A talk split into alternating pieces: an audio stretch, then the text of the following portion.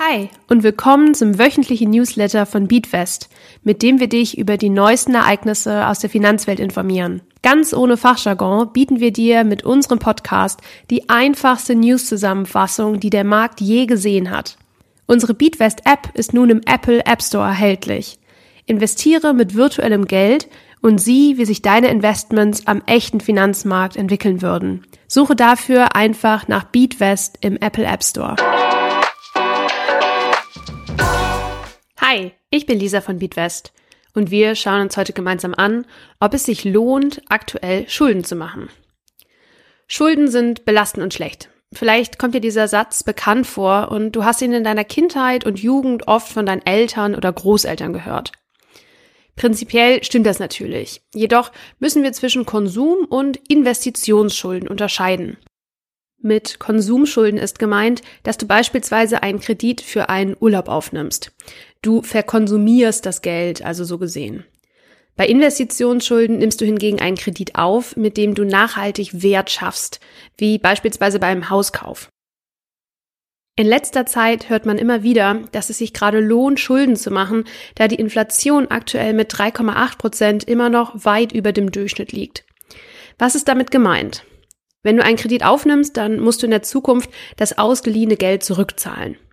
Du wirst hierfür monatlich von deiner Bank aufgefordert, einen festen Betrag zu zahlen, der zum einen Teil aus Zinsen und zum anderen aus der Tilgung besteht.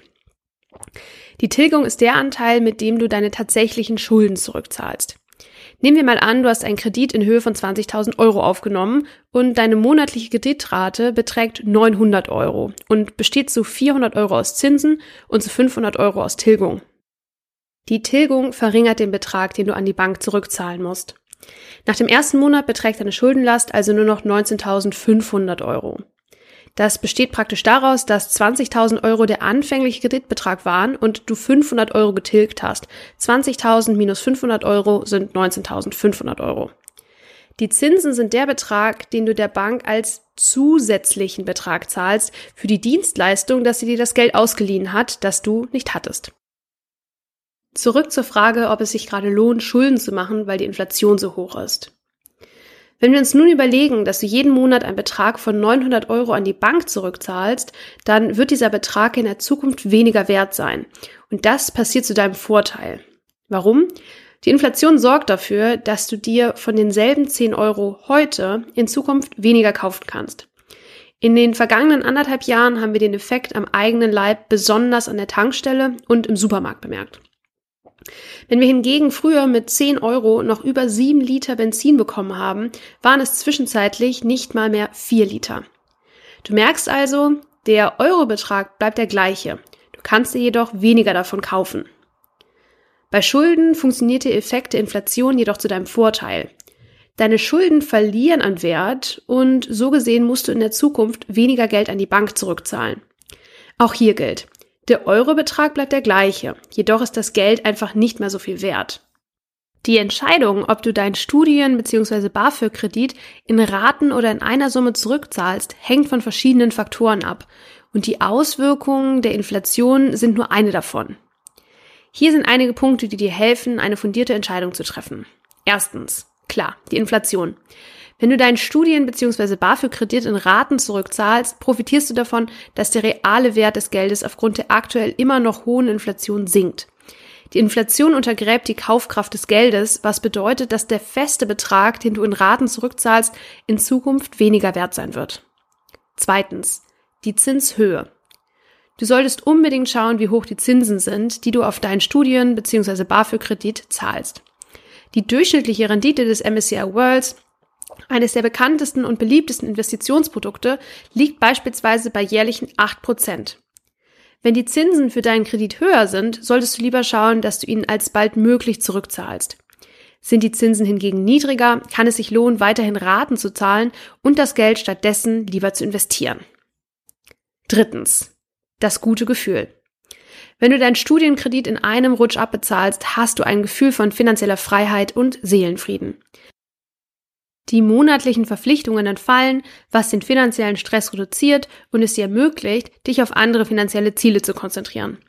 Unterschätze auf keinen Fall die Erleichterung, wenn du endlich mit der Materie durch bist. Letztendlich hängt die Entscheidung von deiner individuellen finanziellen Situation, deinen Zielen und Präferenzen ab und es gibt kein pauschales richtig oder falsch. Kommen wir nun zu unserem Themenmonat Female Finance.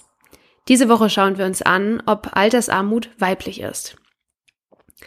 Altersarmut ist weiblich. Stimmt das eigentlich? Und wenn ja, warum ist das so?